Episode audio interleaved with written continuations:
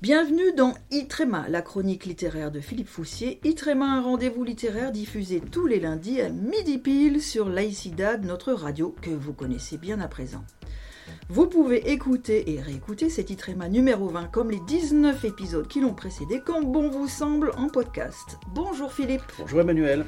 Je précise pour nos nouveaux auditeurs que Philippe Foussier, vous êtes journaliste indépendant depuis de nombreuses années, vous êtes un militant laïque chevronné, un grand lecteur, et vous partagez aussi vos coups de cœur dans le magazine Marianne, entre autres. Aujourd'hui, vous allez nous parler de deux femmes, une grande inconnue et une très grande connue, la fille aînée de Napoléon et Louise Michel, figure emblématique de la commune de Paris. I. Tréma, la chronique littéraire de l'UFAL l'Union des familles laïques. Cette année 2021, nous célébrons, nous commémorons, selon euh, les euh, préférences de chacun, à la fois le 200e anniversaire de la mort de Napoléon Ier et les 150 ans de la Commune de Paris. Alors on a vu se recréer à cette, occasion un certain nombre de clivages anciens euh, sur lesquels je ne m'apesantirai pas, mais euh, qui nous permettent de regarder notre histoire euh, avec davantage de recul naturellement que, que si nous étions plongés le, nez, le nez sur l'événement. Alors j'ai choisi deux, deux ouvrages de façon un petit peu arbitraire. L'un consacré à la fille cachée de Napoléon, et puis l'autre, ce sont les mémoires de Louise Michel que j'évoquerai plus rapidement. Alors, pour cette fille de, cette fille de Napoléon, euh, c'est une histoire assez euh, insolite. Des archives inédites ont ainsi permis à l'historien Bruno Fuligny de découvrir l'existence jusqu'alors inconnue de tous de la fille de Napoléon.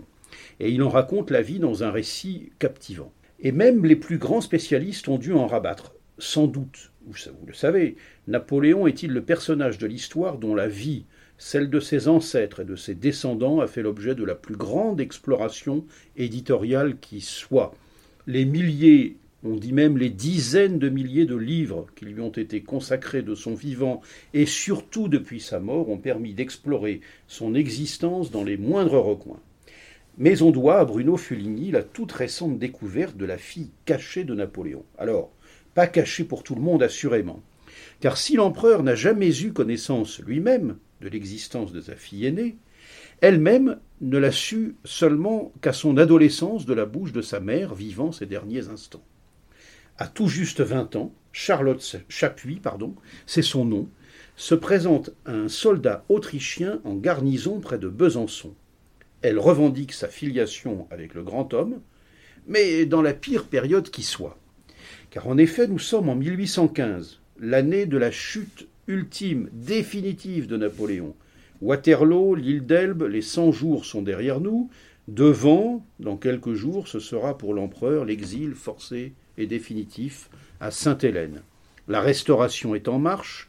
L'inoxydable Joseph Fouché, ministre de la police, peu désireux de chuter avec l'empereur, aura à cœur d'éviter que l'identité de la jeune femme ne soit trop connue. Pour les tenants du nouveau régime, si nostalgiques de l'ancien, celui préalable à, l'Empire, il importe en effet d'effacer les traces de Napoléon et se garder qu'un jour un héritier du trône impérial ne vienne introduire l'hypothèse d'une régence. Fouché donne donc des ordres précis, imaginés par l'auteur, à son espion du nom de Mutinus.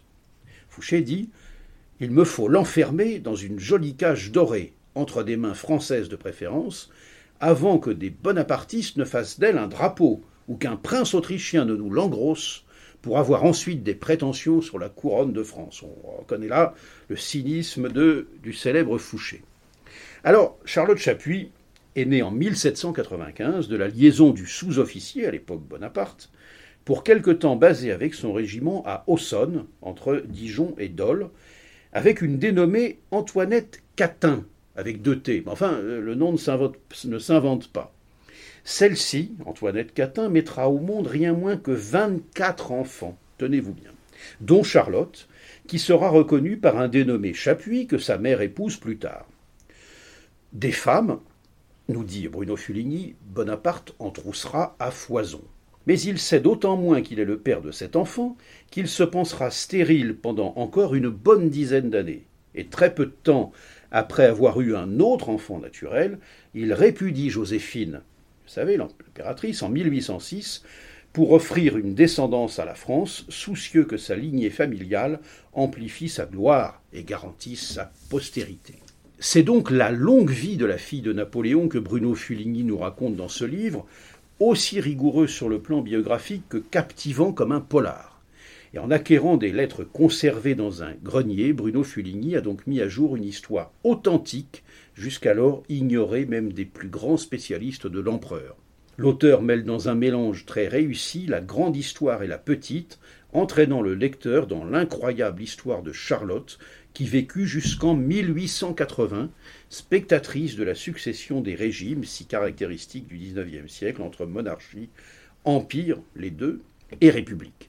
On ne pouvait imaginer coup de théâtre éditorial plus inattendu en cette année de bicentenaire de la mort de Napoléon. Alors voilà pour cet ouvrage de Bruno Fuligny, la fille de Napoléon, aux éditions Les Arènes, 256 pages, 19,90 euros.